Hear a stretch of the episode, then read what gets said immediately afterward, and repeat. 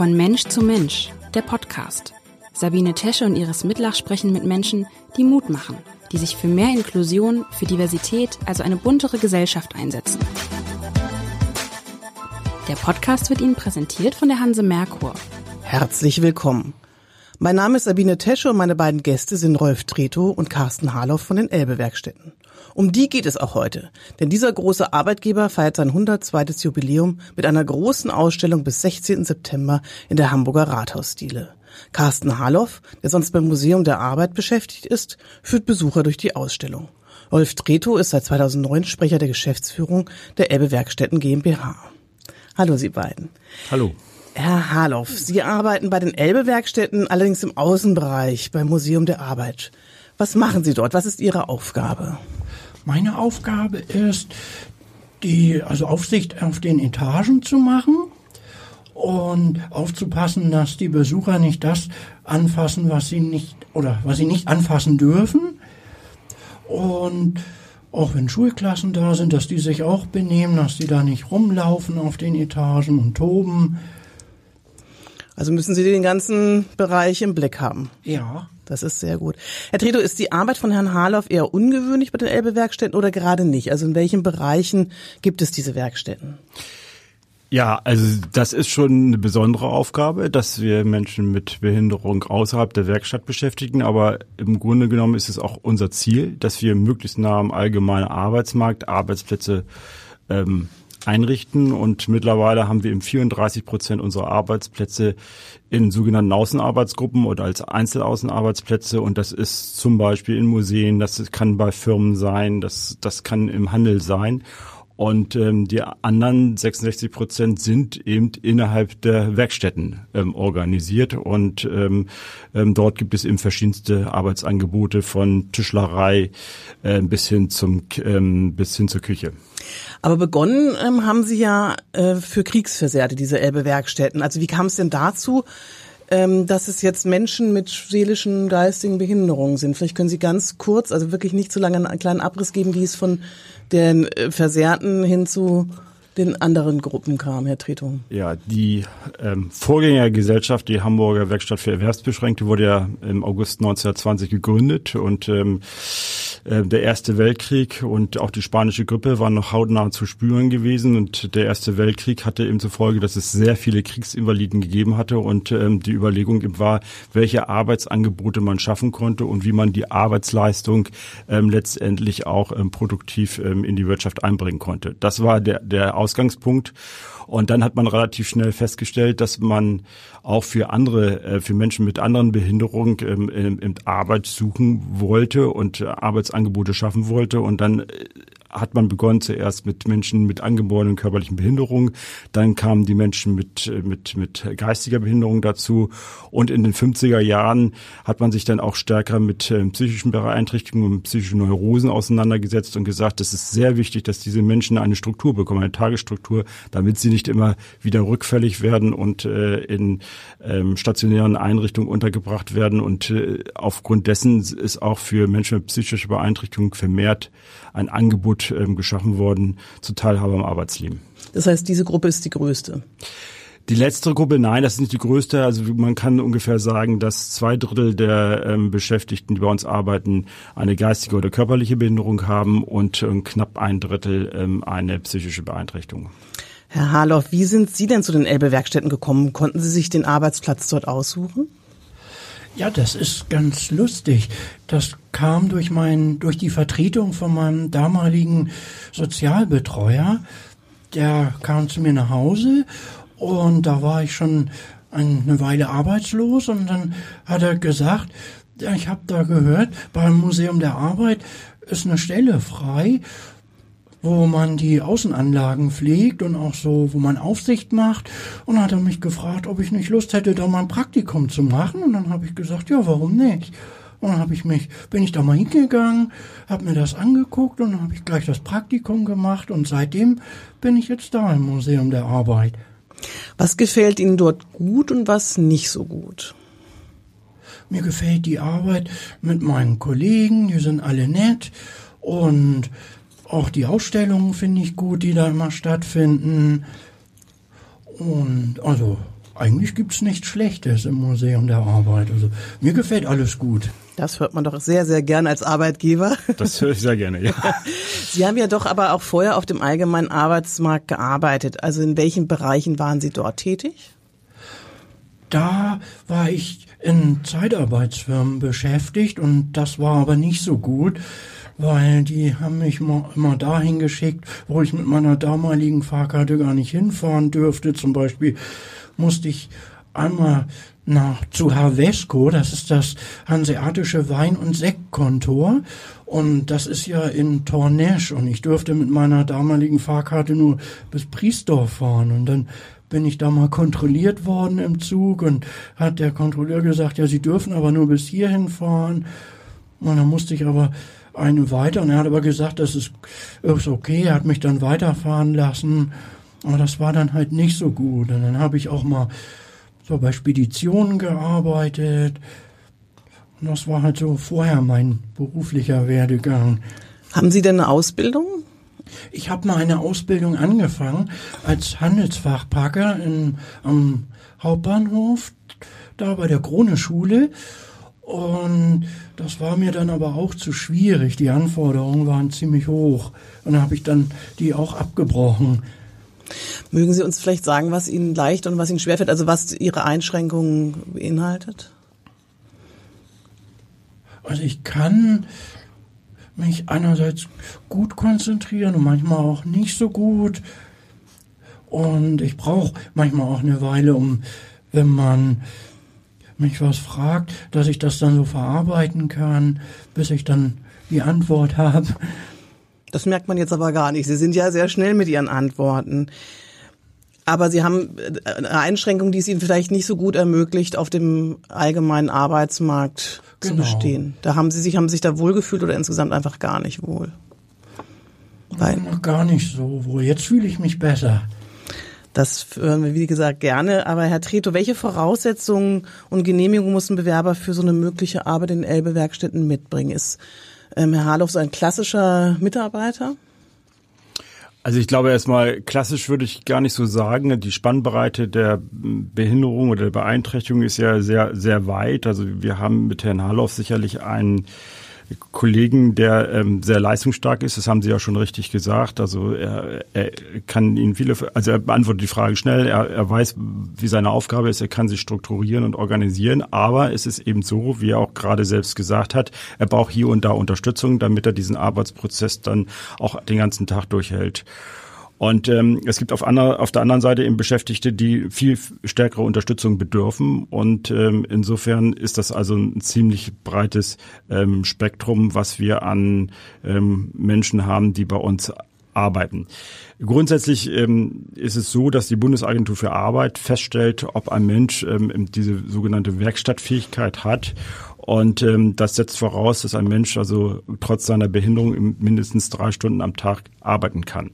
Und ähm, das Zweite ist, dass derjenige, der in einer Werkstatt arbeitet, ähm, dem allgemeinen Arbeitsmarkt eigentlich nicht zugänglich ist aufgrund seiner Behinderung. Also die Arbeitsagentur stellt fest, dass unter bestimmt unter den aktuellen Bedingungen eine Vermittlung in den allgemeinen Arbeitsmarkt nicht möglich ist und deswegen soll eben ein alternatives Arbeitsangebot in einer Werkstatt gefunden werden. Und unsere Aufgabe ist, die Arbeitsleistung zum einen zu stabilisieren, aber auch langfristig Wege zu finden, den einen oder anderen dann auch wieder in den allgemeinen Arbeitsmarkt einzugliedern. Darüber würde ich gerne nochmal mit Ihnen reden, aber ich würde auch ähm, gerne wissen, ich habe gelesen, dass es ja doch immer wieder auch eine Überprüfung gibt. Also Sie müssen schon immer auch nochmal ähm, begründen, warum diese Arbeitnehmer jetzt bei Ihnen bleiben soll, oder?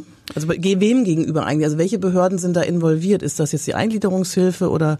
Ja. Ähm, also es ist ja so, dass ähm, Menschen mit Behinderung, wenn sie in eine Werkstatt kommen, in der Regel erstmal den sogenannten Berufsbildungsbereich durchlaufen. Das heißt, es ist ein Qualifizierungsbereich. Das kann man sich so vorstellen wie eine Ausbildung auf dem allgemeinen Arbeitsmarkt. Das geht dann über zwei Jahre.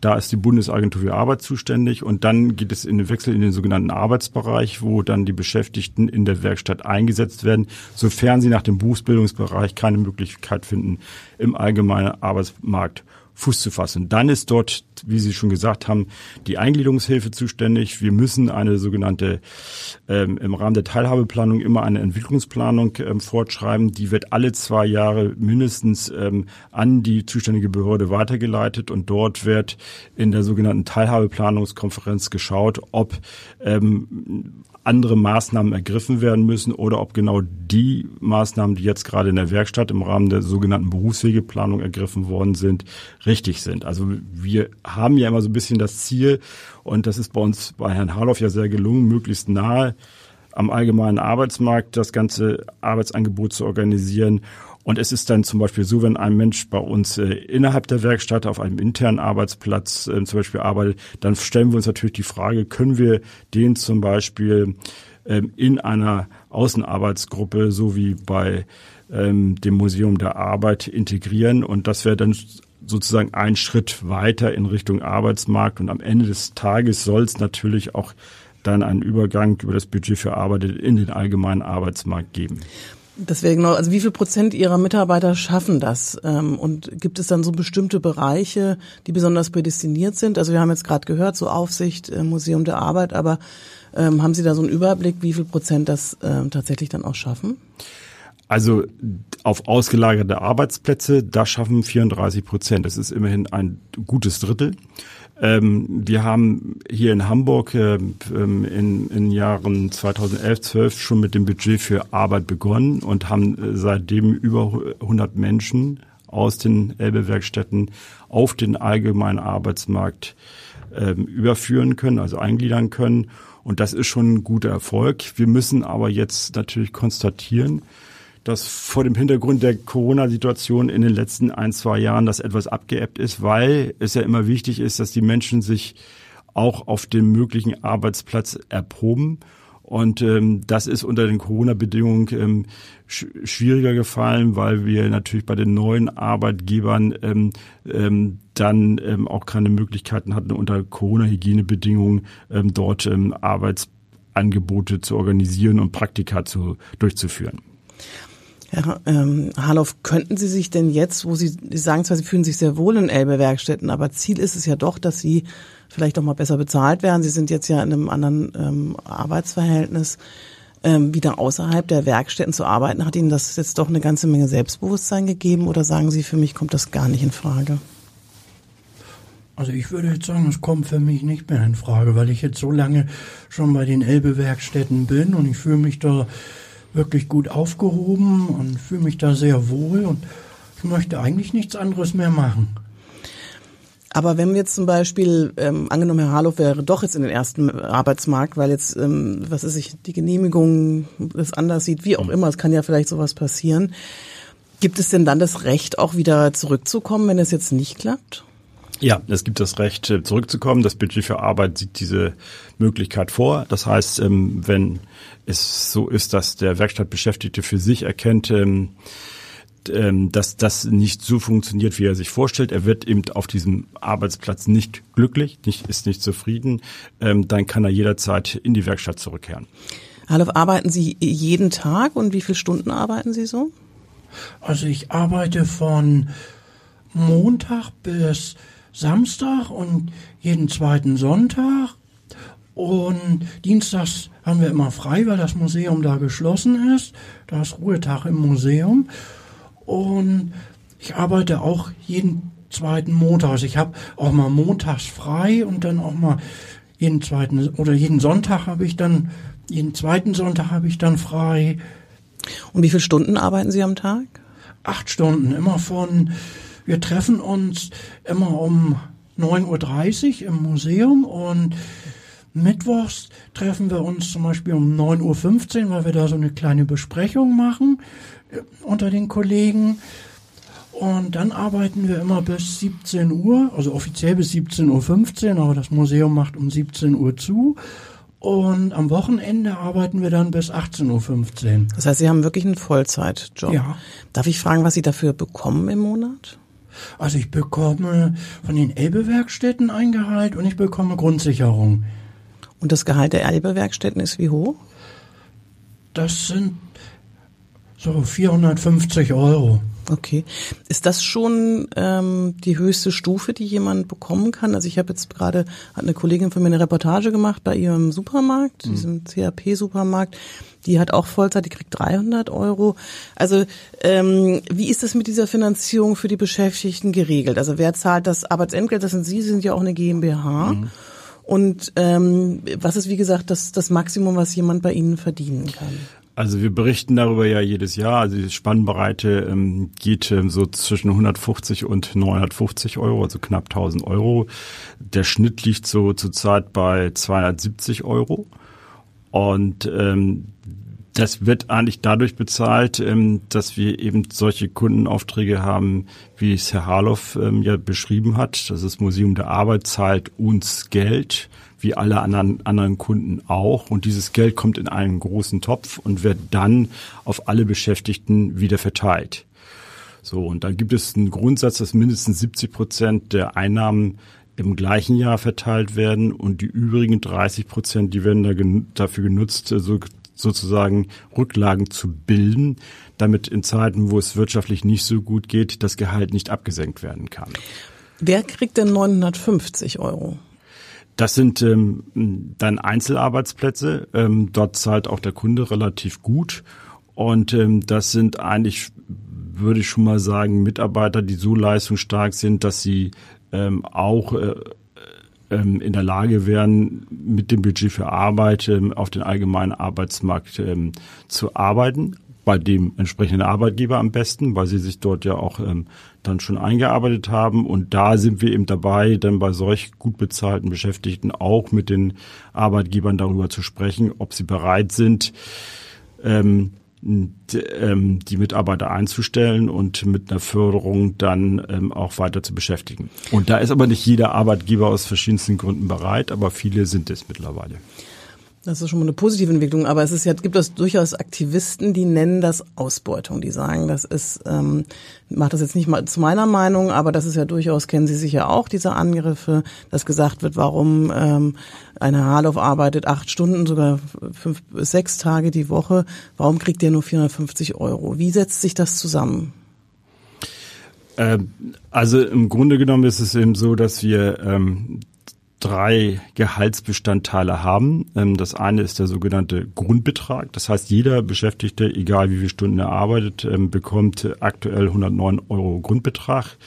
Dann gibt es einen sogenannten Steigungsbetrag, der liegt so im Mittel bei 110 Euro.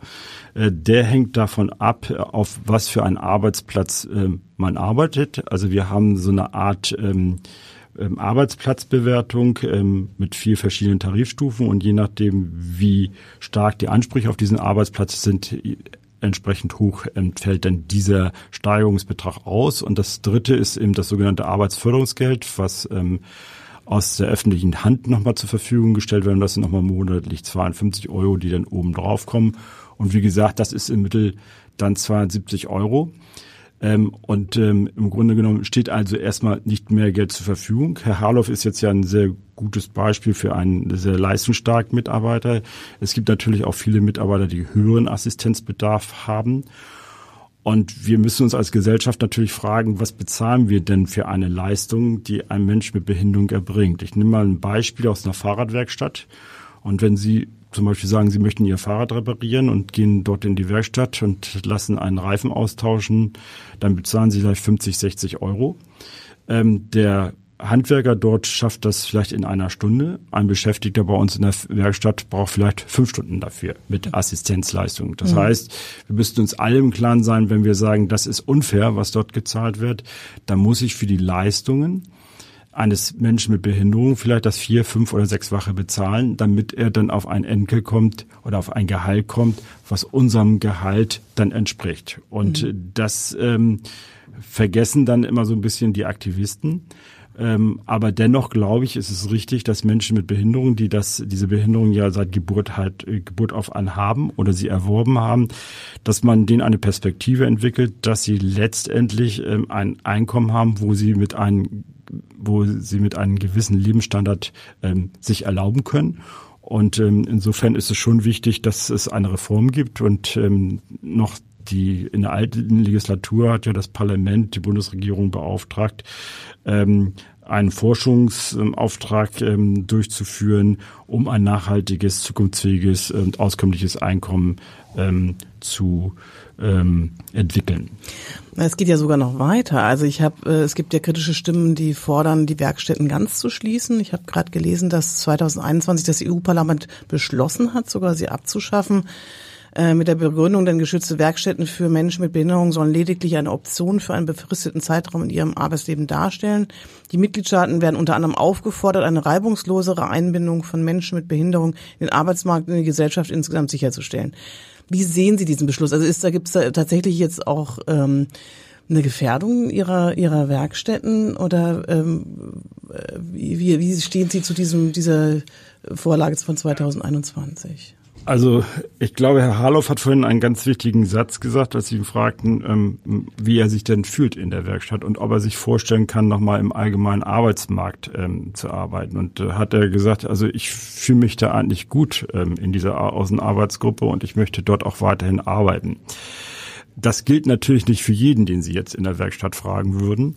Ähm, aber ich glaube, alle Aktivisten und auch vor allem die Politik müsste äh, akzeptieren, dass es ähm, Interessensvertretungen gibt, also Werkstatträte Deutschland zum Beispiel oder unsere Werkstatträte, die dazu doch eine ganz ähm, differenzierte Meinung haben. Und es gibt eben viele Werkstattbeschäftigte, die sagen, ich bin froh, dass ich in der Werkstatt war. Ich habe lange Zeit auf dem allgemeinen Arbeitsmarkt gearbeitet und meine, zum Beispiel meine psychische Beeinträchtigung resultiert aus meiner Erfahrung im allgemeinen Arbeitsmarkt und da möchte ich nicht mehr raus.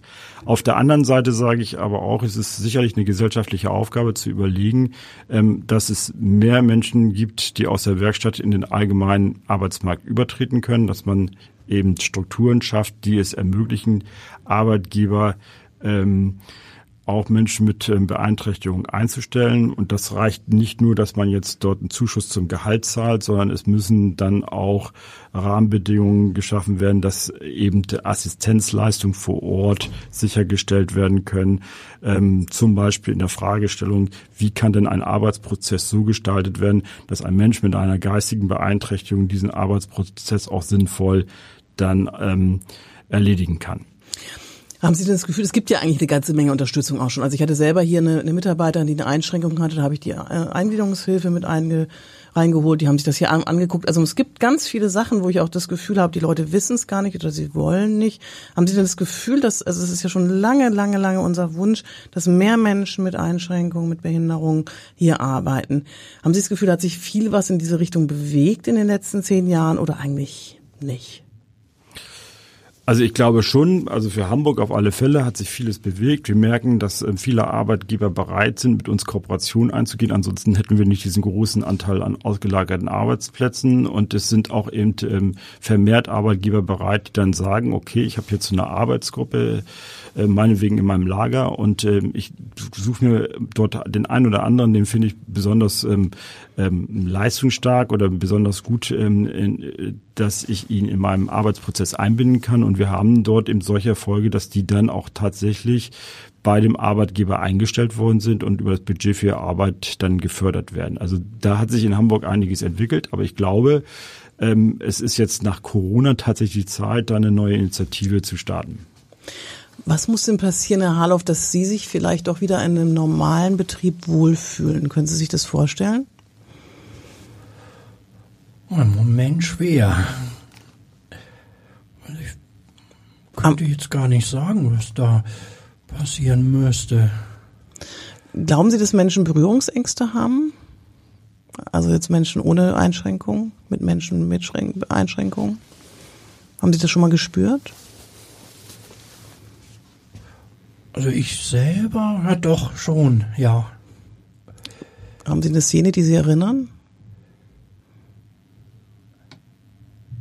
Also ich bin früher, als ich noch nicht bei Elbe gearbeitet habe, bin ich auch oft ausgenutzt worden von meinen damaligen Freunden.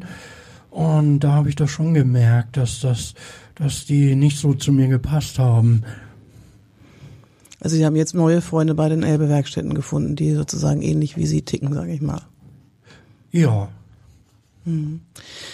Ich muss sagen, ich hatte auch so ein Erlebnis. Ich habe sogar eine Kolumne darüber geschrieben. Und zwar ähm, war das sehr eindrücklich für mich. Ich war in einem Restaurant in Eppendorf, einem sehr schicken Restaurant, und dort hat ein junger Mann bedient, der eingeschränkt war, deutlich langsamer war, aber mit einer unfassbaren Leidenschaft bedient hat. Und ähm, wenn der an, also der hat Wasser eingeschenkt, hat abgeräumt, der hat auch Essen gebracht. Ähm, und wenn er an den Tisch kam, dann gab es eine ein, ein Strahlen, das merkte, das hat die ganze Atmosphäre in diesem ähm, Betrieb verändert und ähm, er ist dennoch nicht übernommen worden. Also ich hatte so darüber geschrieben und ähm, habe dann von seinem Vater, der mich wiederum angeschrieben hat, gesagt hat, Mensch, kennen Sie irgendeinen Betrieb, wo er einfach, wo man so normal, also in einem normalen Betrieb arbeiten kann, eben, dass es nicht immer diesen Stempel hat, ähm, ne, Elbe oder sonst irgendwas. Das ist ja, das wäre ja, das komplette Inklusions, das wäre ja dann die vollendete Inklusion.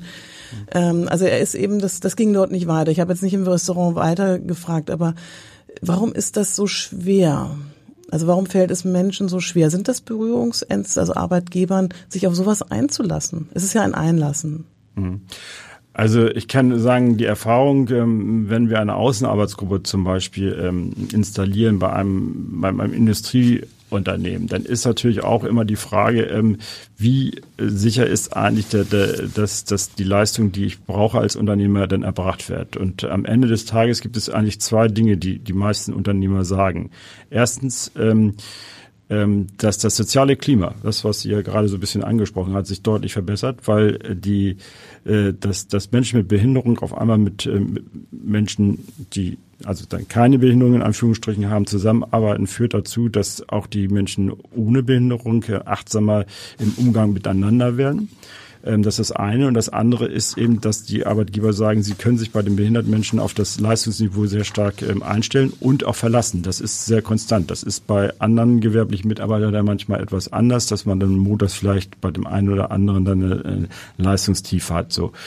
Und ich glaube, das, was, was es braucht, ist eben die Erfahrung zu sammeln und zu sagen, sich darauf einzulassen und auch das, ähm, äh, was Herr Harloff ja auch schon ein bisschen andeutet, der Arbeitgeber muss natürlich auch mal bereit sein, dass ein, ein Mensch mit einer Beeinträchtigung auch mal eine Auszeit braucht ähm, und die muss dann überbrückt werden. Und äh, das ist, glaube ich, eine, eine Herausforderung für den einen oder anderen Arbeitgeber, wo er dann vielleicht sagt, also wie kann ich das eigentlich sicherstellen, ähm, dass das eigentlich ähm, dann für meinen Betrieb dann funktioniert.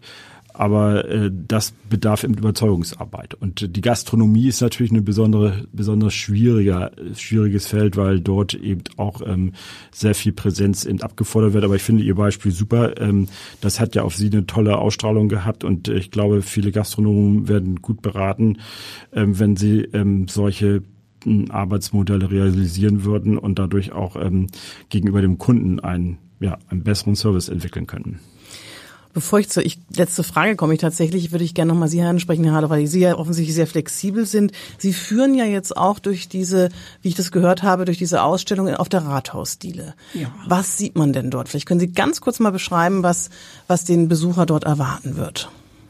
Also da kann der Besucher so verschiedene Infotafeln sehen, so über die Entstehung der Elbe-Werkstätten und auch was da gemacht wird in den Elbe-Werkstätten.